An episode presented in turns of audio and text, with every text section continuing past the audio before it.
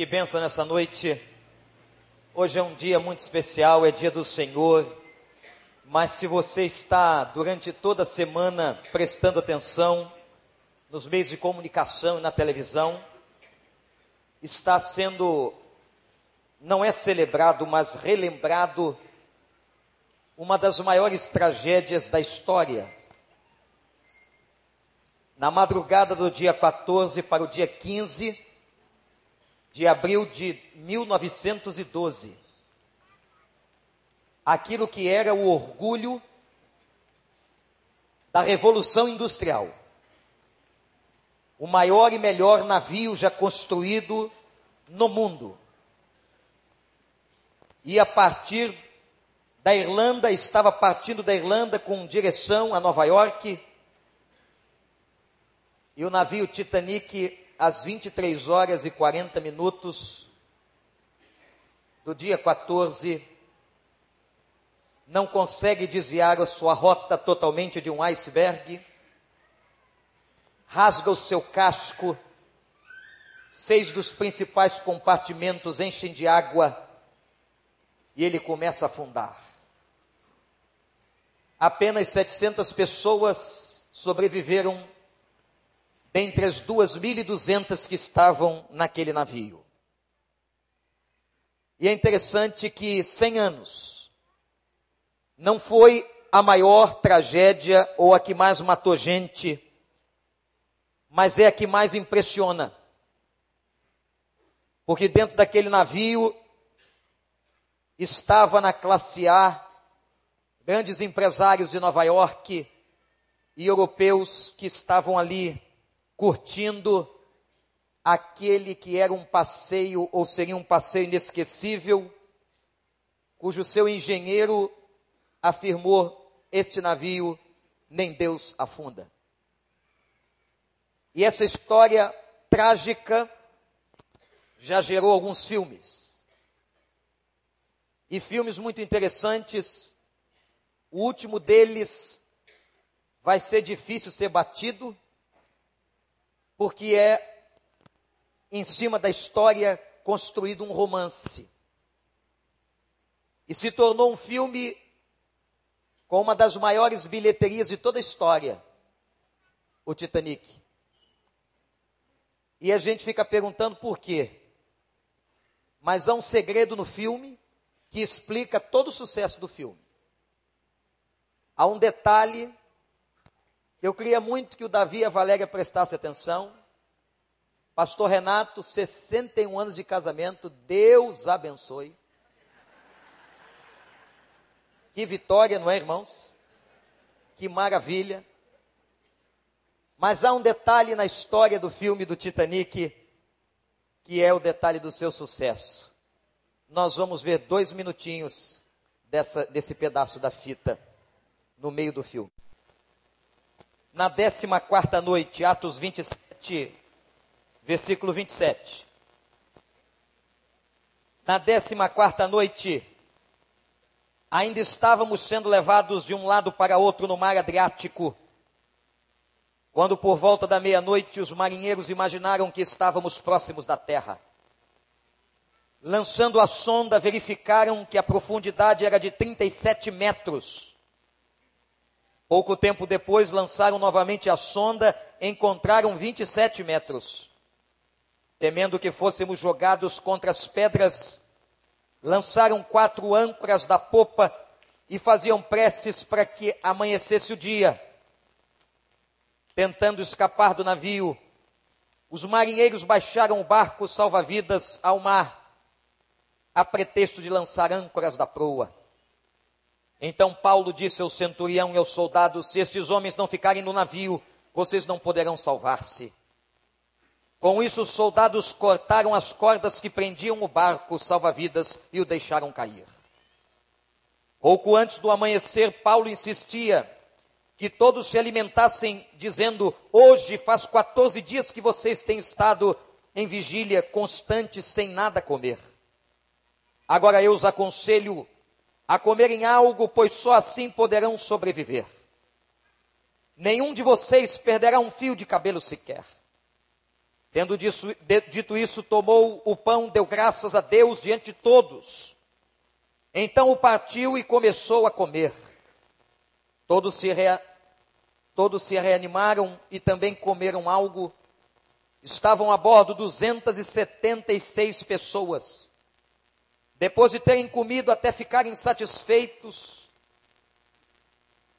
aliviaram o peso do navio atiraram todo o trigo ao mar, e quando amanheceu, não reconheceram a terra, mas viram uma enseada com uma praia para onde decidiram conduzir o navio, se fosse possível. Cortando as âncoras, deixaram-nas no mar, desatando ao mesmo tempo as cordas que prendiam os lemes. Então, alcançando a vela da proa ao vento, dirigiram-se para a praia mas o navio encalhou num banco de areia, onde tocou o fundo, a proa encravou-se, ficou imóvel e a popa foi quebrada pela violência das ondas.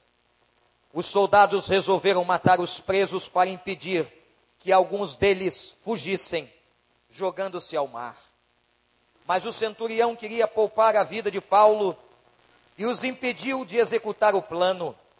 Então ordenou aos que sabiam nadar que se lançassem primeiro ao mar em direção à terra.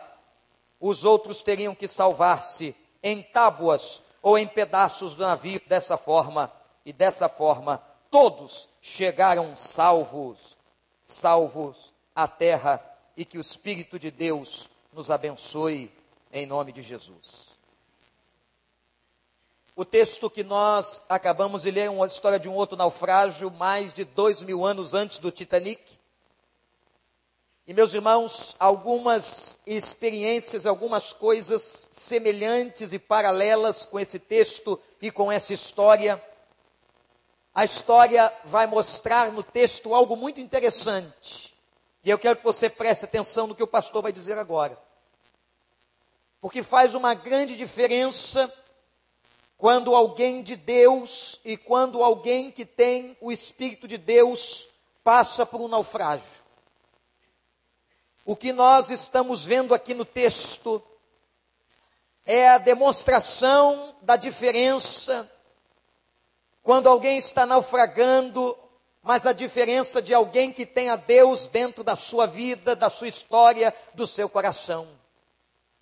Eu quero mostrar a você agora algumas partes importantes nessa história.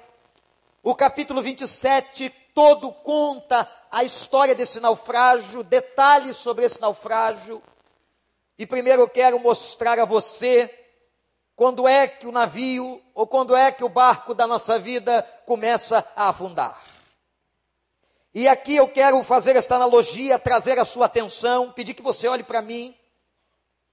Porque é possível que nesta noite, quando nós estamos aqui louvando e adorando o nome do Senhor, alguém nesta congregação tenha alguma sensação de que a sua vida é semelhante nesta hora a um navio e que você está naufragando.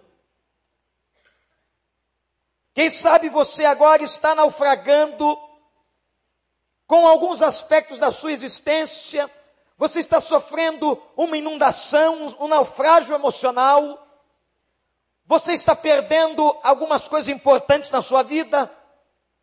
E eu gostaria que agora, em nome de Jesus, você prestasse toda atenção, porque eu creio que nesta noite Deus vai falar com você. Eu creio que o Espírito Santo trouxe você aqui porque ele tem uma palavra para você. Você crê nisso? Então agora abre o seu coração, deixa o Espírito falar. Nós pedimos a Deus agora, Pai, sopra com teu vento neste lugar. E quando o vento do Espírito sopra, ele sopra como quer, onde quer. O sopro do Espírito Santo vem de onde nós não imaginamos. E eu quero que o sopro do Espírito atinja o seu coração, a sua vida nesta noite, em nome de Jesus. E talvez alguns de nós que estão aqui sentados quietos, louvando, que não são conhecidos desta congregação, estejam passando por algum naufrágio na sua história, na sua vida, e você tem a nítida sensação, a sensação de que alguma coisa ruim vai acontecer e que você está perdendo coisas importantes na sua vida. E a primeira coisa que eu quero mostrar a você agora é quando que as coisas começam a degringolar, como é que o nosso navio e quando que o nosso navio começa a afundar. Anote aí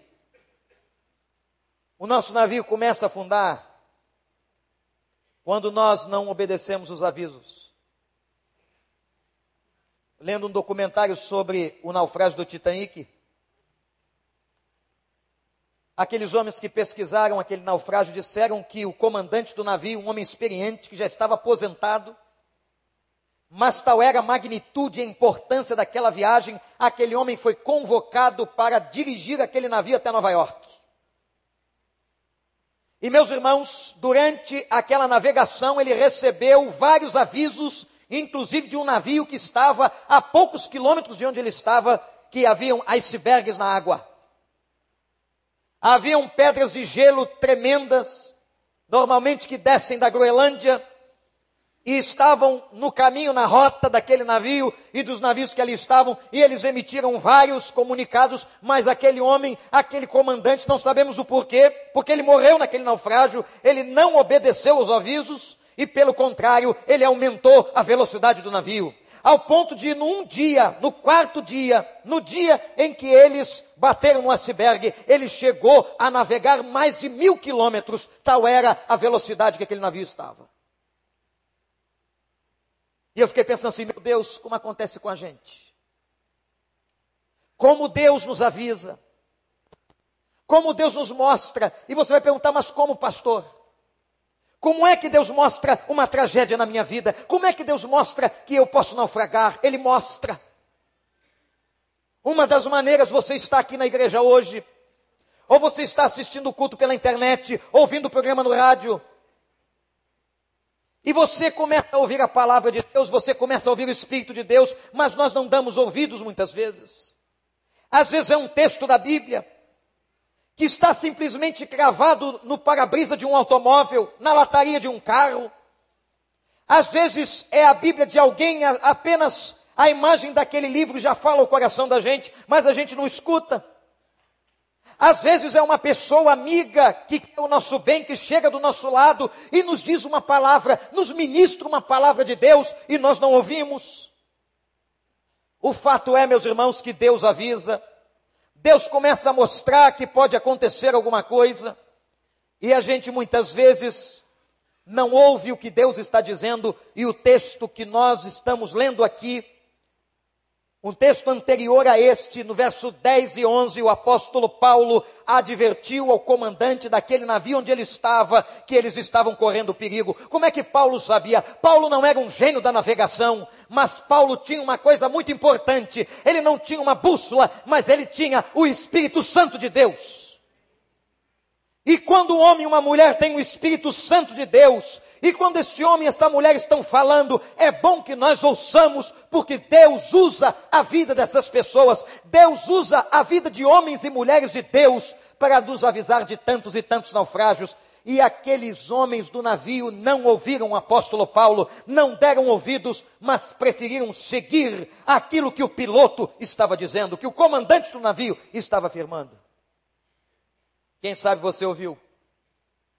Ah, pastor, eu ouvi alguns anos atrás, eu ouvi o Senhor falando comigo para não tomar essa decisão, para não entrar por este caminho.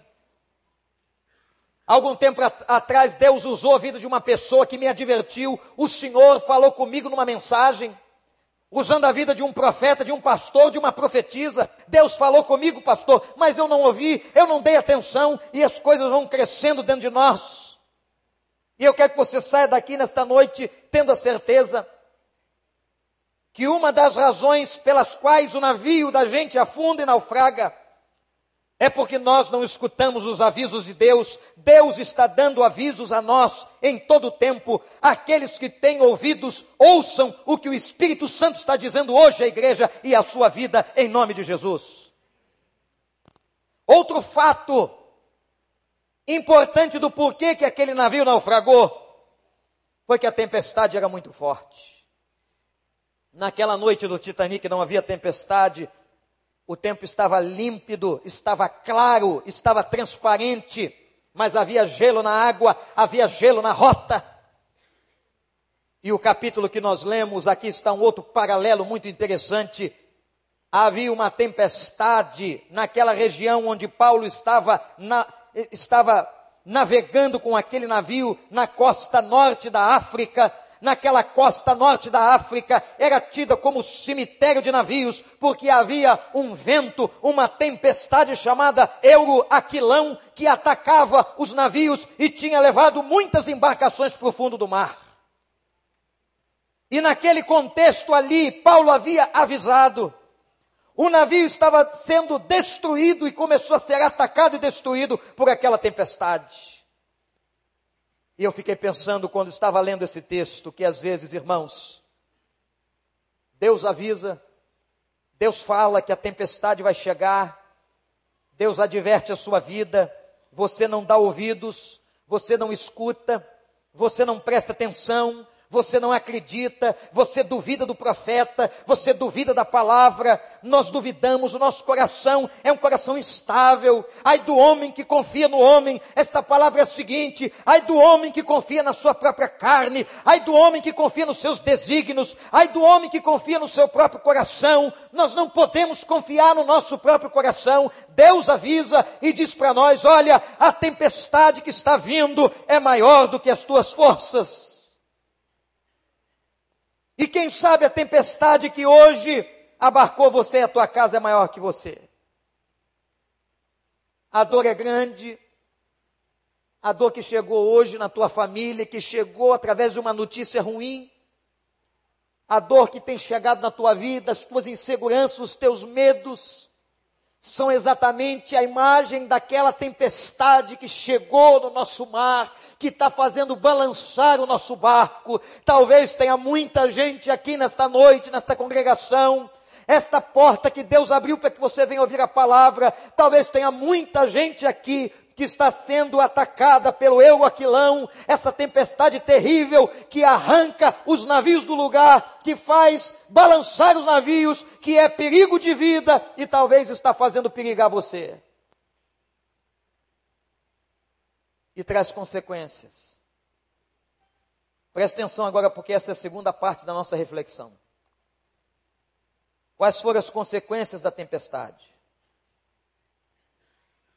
Primeira consequência, depois que Deus tinha avisado e eles não ouviram,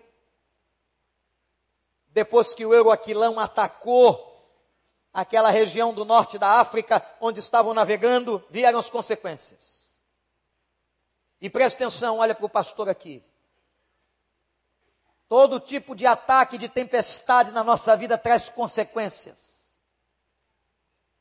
E muitas dessas consequências às vezes são terríveis. A primeira delas é que eles começaram a ter perdas. Meus irmãos, quando alguns anos atrás, através de uma tecnologia marítima, se descobriu os destroços do Titanic, equipes de vários países do mundo foram para aquele lugar para tentar achar tesouros. Quantos milhões de dólares se perdeu dentro do Titanic? Quantas coisas valiosas. Há um museu hoje em Belfast, onde ele foi construído. Me lembro quando fui à Irlanda e fui a Belfast, há um grande paredão na Irlanda com o desenho do Titanic. É o orgulho da cidade até hoje. É um orgulho daquele estaleiro que foi o maior estaleiro do mundo. Só naquela época fizeram dois navios iguais. Quanta riqueza foi para o fundo do mar. Quanto dinheiro, quantas coisas importantes estavam naquelas bagagens no navio. Tinha história de muita gente ali. E meus irmãos, que paralelismo lindo com a história do naufrágio de Paulo, porque no versículo 18 do capítulo 27 diz a Bíblia que eles começaram para aliviar a carga do navio e para que o navio não fosse a pique mais rápido, eles começaram a jogar as cargas, as malas no fundo do mar. Começou a haver perdas. Olhe para mim, preste atenção. Preste muita atenção, meu amigo, minha amiga. Quando as tempestades vêm na nossa vida, quando a crise é violenta, quando o teu barco está sendo arremessado de um lado para o outro, vão acontecer muitas perdas. E pode ser que a gente comece a perder coisas importantes na nossa vida, preste muita atenção nisso. Pode ser que a gente comece a perder coisas valiosas. E nessa tempestade, você vai perdendo coisas que você estima e que você ama tanto. Quem sabe alguém aqui perdendo alegria na sua vida, perdendo a paz da sua vida, perdendo a sua família, perdendo o seu trabalho, perdendo coisas que para você são tão valiosas e importantes, mas o fato é que a primeira grande consequência desse naufrágio e do naufrágio da vida de uma pessoa é que nós começamos a ter perdas. Mas há uma outra. A outra, meus irmãos, é que a esperança começa a desaparecer. Eu fico imaginando aqueles passageiros do Titanic atônitos, o navio levou um pouco mais de duas horas para afundar. Imagina um monstro daquele, orgulho da revolução industrial do início do século XX, um monstro de navio um monstro indo para o fundo do mar em pouco mais de duas horas. Eu imagino aqueles que estavam vivos olhando aquela cena, ou no bote, ou dentro do navio, dentro do barco, vendo o navio começar a afundar. A esperança desaparecendo, a alegria desapareceu, apenas o desespero, a tristeza, o sofrimento, a dor, a desesperança no coração. E foi isso que aconteceu no navio de Paulo. É um outro paralelismo fantástico com essa história, porque o versículo 20, se você está com a Bíblia aberta, você pode ver. O texto declara o seguinte: presta atenção. Nem o sol aparecia, nem a lua. Nem o sol aparecia e nem a lua. Sabe o que significa isso? Para uma navegação naquela época, aquela altura, nos dias de Paulo, é que o navio não sabia para onde estava indo, ele havia perdido a direção, não havia sol e não havia lua. A esperança se foi. O que eu faço, Senhor? O que nós vamos fazer da nossa vida? É tanto sofrimento, gente. Gente, é tanta dor. Quando vem a tempestade na vida, às vezes a tempestade é tão forte que rasga tudo, que leva os nossos navios a baterem nas pedras, que arremessam a nossa vida, que chacoalham a nossa história. Nós ficamos perdidos, nós começamos a ter perdas emocionais, a termos perdas físicas, nós temos perdas no trabalho, nós temos perdas na nossa história, a gente começa a ter perdas, a gente perde uma série de coisas. E o principal que a gente começa a perder a esperança. Uma pessoa sem direção é uma pessoa perdida psicologicamente falando, com um estado emocional em frangalhos, comprometido. E o texto declara ainda que eles perderam o sono e há 14 dias não comiam absolutamente nada. Imagina uma coisa dessa, com medo de morrer naquele navio. Diz o texto bíblico: que há 14 dias não comiam nada.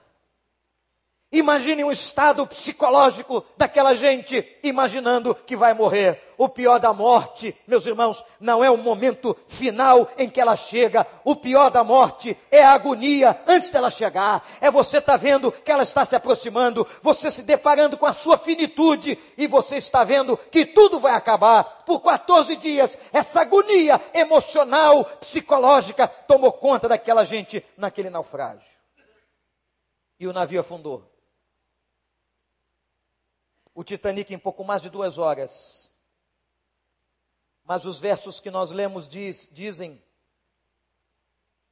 que o navio que Paulo estava, depois de ter balançado muito, eles colocaram primeiro uma sonda, tinham 37 metros de profundidade. Olha a altura que eles estavam do mar. Era mar profundo. Não havia sol, não havia lua, não tinha como direcionar o navio. A bússola naquela época estava exatamente na natureza. E passou mais um pouco, eles colocaram de novo uma sonda, tinham 27 metros, eles achavam que estava perto da praia, e eles agora se prendem e são surpreendidos por um banco de areia e o navio encalha. E não havia qualquer outro navio para ajudar. Parece com a vida, não é não? Às vezes a gente encalha. Às vezes nós paramos naquele banco de areia, sofridos, 14 dias sem comer, com transtornos emocionais tremendos, com uma tempestade sobre a cabeça, a gente para num banco de areia e a gente fica paralisado e preso. E talvez você veja aqui nessa noite paralisado e preso num banco de areia. Talvez a crise te chacoalhou tanto que teu barco paralisou. E uma das piores coisas da vida, olhe para mim, uma das coisas mais terríveis da vida é quando o navio da gente está paralisado e perto de afundar. Porque isso significa, irmãos, inércia. Isso significa que não há movimento, não há o que fazer, não há como sair. E já não dormiam mais, e já não comiam mais. O desespero tomou conta daquele lugar, até que os guardas tiveram uma ideia, aqueles guardas que estavam guardando aquele navio. Vamos matar os presos que estamos levando, e dentre os presos, você sabe quem estava ali? Estava exatamente o apóstolo Paulo. Mas naquela hora, usando ou usado por Deus, o centurião impede e vai dizer o seguinte: agora nós vamos tentar nos salvar quem puder, porque parece que tem uma praia por perto. Se agarrem aos destroços do navio que está todo quebrado, a popa, diz o texto, quebrou no meio.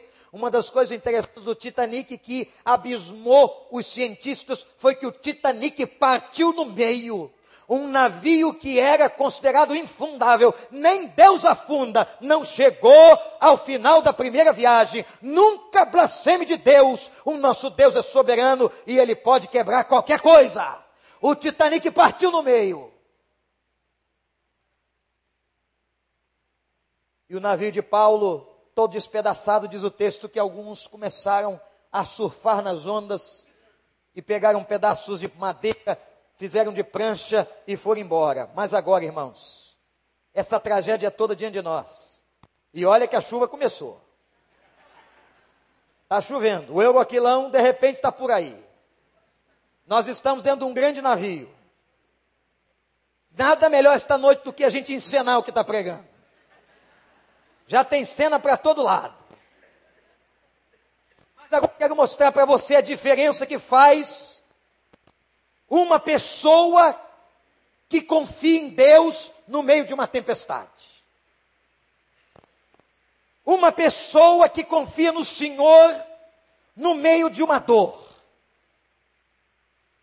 Olhe para mim, a diferença de quando se tem a Deus. E só havia naquele navio todo 270 e poucas pessoas. Um homem que confiava no Senhor. E aquele homem vai demonstrar toda a sua confiança. E vamos aprender o seguinte, gente. Quando uma pessoa confia em Deus, quando uma pessoa tem Deus no coração, a primeira coisa que ele vê no meio da tempestade, anote aí, anote no coração. A primeira coisa que ele vê no meio da tempestade, no meio da tormenta, na hora do naufrágio, ele vê o livramento de Deus.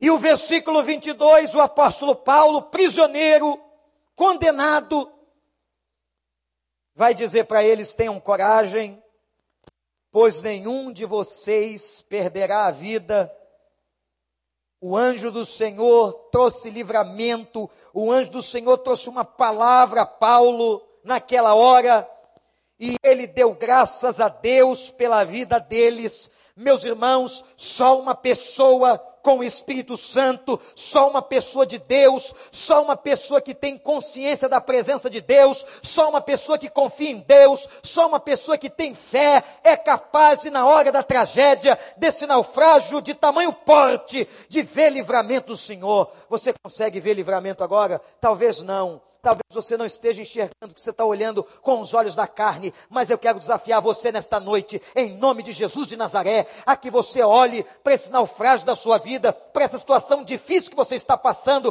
para essa tempestade, essa tormenta que veio sobre você, que você olhe e diga: O Senhor dos exércitos vai me livrar, eu posso ver livramento de Deus. Você pode ver? Então repete isso comigo: Eu posso ver o livramento de Deus Pela fé. De novo, eu posso ver o livramento de Deus. Pela fé.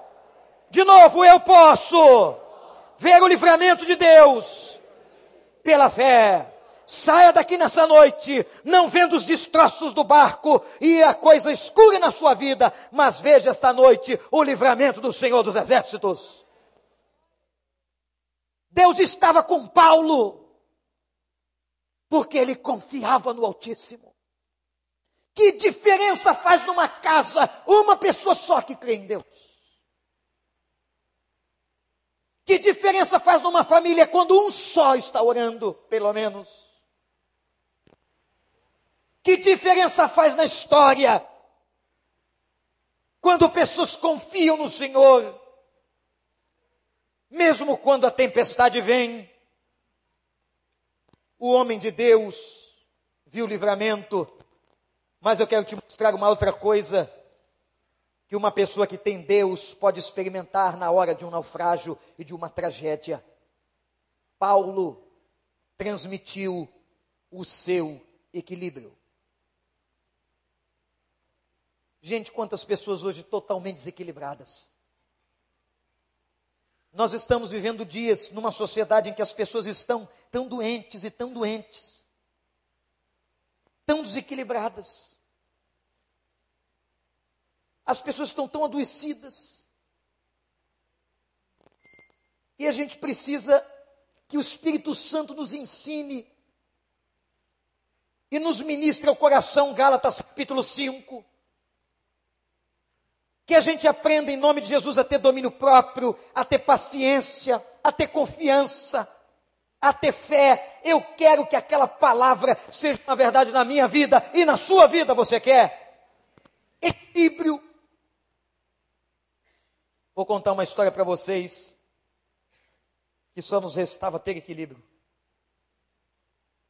Eu disse à igreja domingo passado que eu, Henrique Pinho, pastor Franco, pastor Diego íamos ver uns sítios para Cristolândia. E meus irmãos, nós chegamos em um.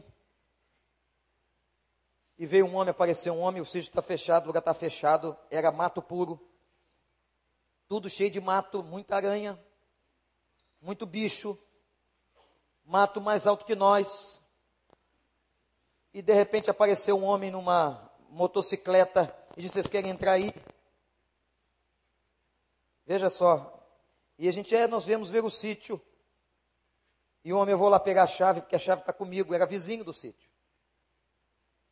Meus irmãos, tinha uma, uma placa desse tamanho no portão, dizendo assim, cão bravo. Eu perguntei para o homem, tem cachorro? Ou é só para enganar? Bandido. Não tem sim senhor, mas é cachorro de rico. Eu disse, como é que é isso? Não, cachorro de pobre é vira-lata. Mas é um cachorro de rico que tem aí dentro e não faz mal não. Eu falei, mas e a placa? Pode vir, moço.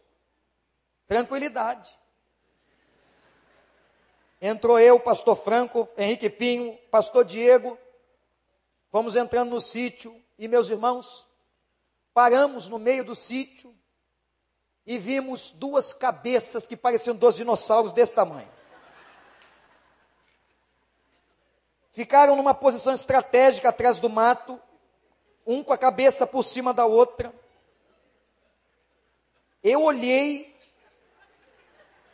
e pensei, não vai dar certo. Eu disse, o senhor está vendo o que eu estou vendo? Falei para o homem. Ele continuou dizendo, é cachorro de rico. Eu falei, mas cachorro de rico morde. O cachorro de rico é educado. Por favor, posso dar uma dentada?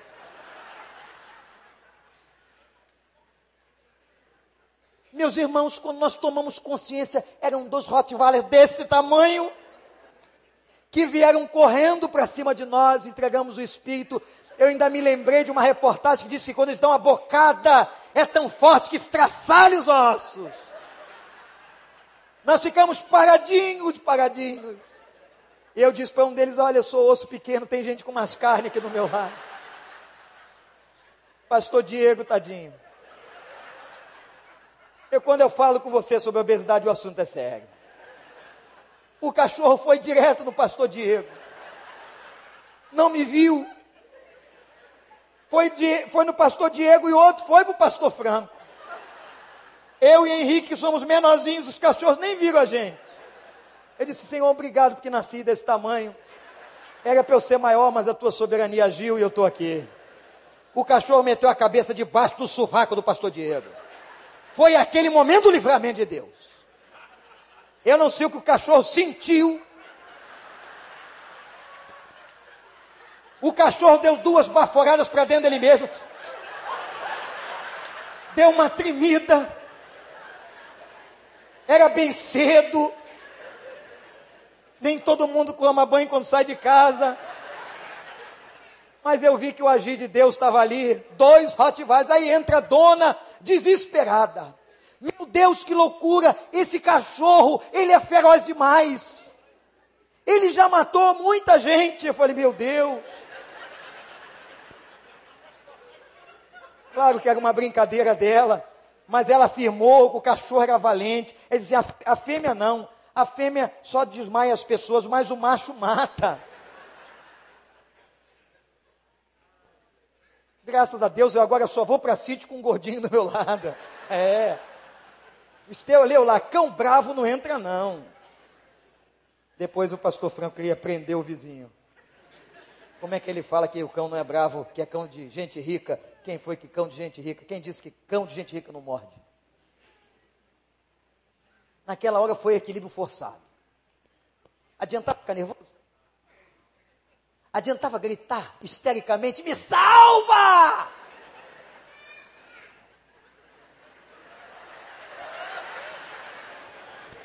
Hoje o culto está representativo, encenado. Maravilha. Valeu. Tem horas que a gente precisa ter equilíbrio. Só por dizer aos meus colegas, fica todo mundo paradinho. Quando Paulo viu aquela cena da turma em crise, não tinha sol, não tinha lua ele vai dizer uma palavra de vitória do versículo 25 e vai demonstrar e dizer o seguinte: O Senhor que nos deu a palavra nos guardará. E disse no verso 33: Comam, comam, se alimentem e tenham tranquilidade, porque Deus vai agir. Louvado seja o nome do Senhor. Vocês, versículo 34, não perderão nenhum fio de cabelo. Que palavra profética linda na vida de Paulo e daqueles que navegavam. Vocês não perderão nenhum fio de cabelo. Isto é, o Senhor dos Exércitos está cobrindo vocês com as suas mãos. O Senhor está protegendo. A gente, que diferença faz quando nós estamos debaixo do guarda-chuva do Senhor?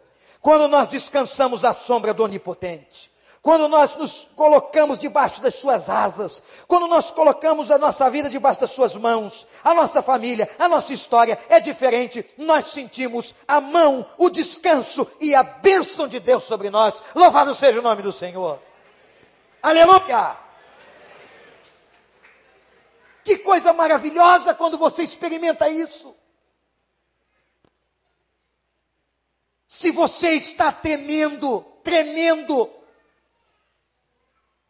com medo dessa tempestade na sua vida, eu quero convidar você nessa noite a entrar debaixo das asas de Deus.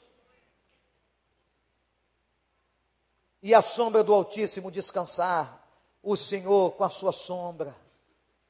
Ele quer repousar a sombra dele sobre a tua vida, em nome de Jesus, você quer? É hoje, é nessa noite. Ele quer cobrir você, quer fazer você sair daqui coberto para a glória do nome dele. Ele quer abençoar você e sua casa. Ele quer fazer você sentir segurança, mas é preciso e fundamental que você creia. Que você creia. E por fim, um homem que conhece que experimenta Deus. É um homem que agradece pela fé. Como é que pode, pastores, uma pessoa que está no meio de um naufrágio, vendo a morte, partir o pão e dar graças a Deus? e dizer: comam. Só Deus. Só Deus pode fazer isso. Você é capaz de dar graças a Deus nesse momento difícil da sua vida? Você é capaz de dar graças a Deus no meio de um naufrágio? No meio de uma turbulência? Só há uma maneira da gente poder dar graças a Deus, como diz Paulo, quando passarmos por muitas lutas. Só há uma maneira, confiando no Senhor. Quanta gente na tribulação que não ora mais. Quanta gente na tribulação não lê mais Bíblia, não procura o Senhor. Mas Paulo diz o texto: partiu o pão e deu graças e disse: Pai, obrigado pela certeza do livramento que o Senhor nos dará, porque nenhum fio de cabelo será tocado de nenhum de nós, e 276 pessoas se salvaram para a honra e glória do nome de Jesus, por causa de um homem que confiava no Senhor. Que diferença faz quando a gente confia em Deus? Quando a gente entrega o coração para Ele? Quando a gente coloca a vida nas mãos dele? Lá no Titanic havia um crente. Mas é coisa da soberania de Deus. Deviam haver muitos crentes, aliás. Mas um era muito especial para o mundo estava naquele navio o maior evangelista da Escócia, John Hope. E conta a história que ele foi um dos privilegiados a ser colocado num bote. Era o salva-vidas número 6. E foi colocado ali por causa dos filhos pequenos ele estava indo passar férias e se sentou naquele bote, mas não teve coragem. O Evangelho estava no sangue, o chamado de Deus, e a sua filhinha de seis anos estava no seu colo. Ele pega a filha e beija e abraça, entrega a filha à esposa. E ele pede para voltar para o navio. E ele começa a pregar para todas as pessoas que ele sabia que iam morrer. E ele começa a evangelizar. Essa história, os historiadores do Titanic não contaram. Em 2000, na cidade de Amsterdã, na Holanda, eu estava sentado num auditório com 14 mil líderes. E foi nos apresentados o neto de um homem. Era o neto de John Hope. E ao lado dele estava uma outra família. E um outro rapaz pegou o microfone e disse: O meu avô foi salvo do naufrágio do Titanic entrou em um dos botes, mas antes dele entrar, ele se converteu a Jesus com a pregação de John Hope dentro daquele barco. E nós vimos com os nossos olhos o fruto do que é um homem que tem Deus e faz toda a diferença. Como é diferente uma pessoa que tem Deus como ela age diferente, como ela se comporta diferente, como ela tem valores diferentes, como ela vê a vida diferente, como ela vê o dinheiro de uma forma diferente, como ela vê a morte diferente, como ela experimenta a emoção de uma maneira distinta. John Hope pregou e morreu naquele navio, ali também a sua sepultura. Mas hoje está nas mãos de Deus. e conseguiu levar vidas a Cristo simplesmente porque tinha a mente, o coração tão diferente e como é diferente uma pessoa que tem a Deus no meio de um naufrágio.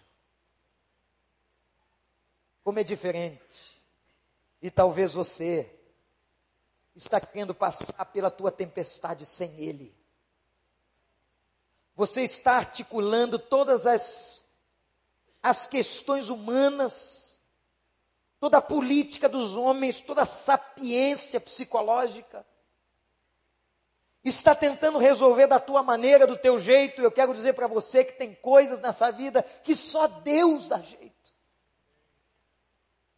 Há tempestades que só Ele faz passar.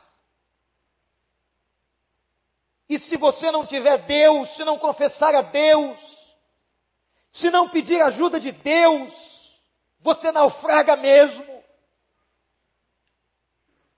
Mas graças ao Senhor, porque Ele está aqui nessa noite dizendo a você e a mim que nós passamos as tribulações, mas que Ele está do nosso lado para nos salvar, e que nem um fio de cabelo será tocado se nós estivermos debaixo das Suas asas, das Suas mãos, do Seu poder, da Sua autoridade. Louvado seja o nome do Senhor.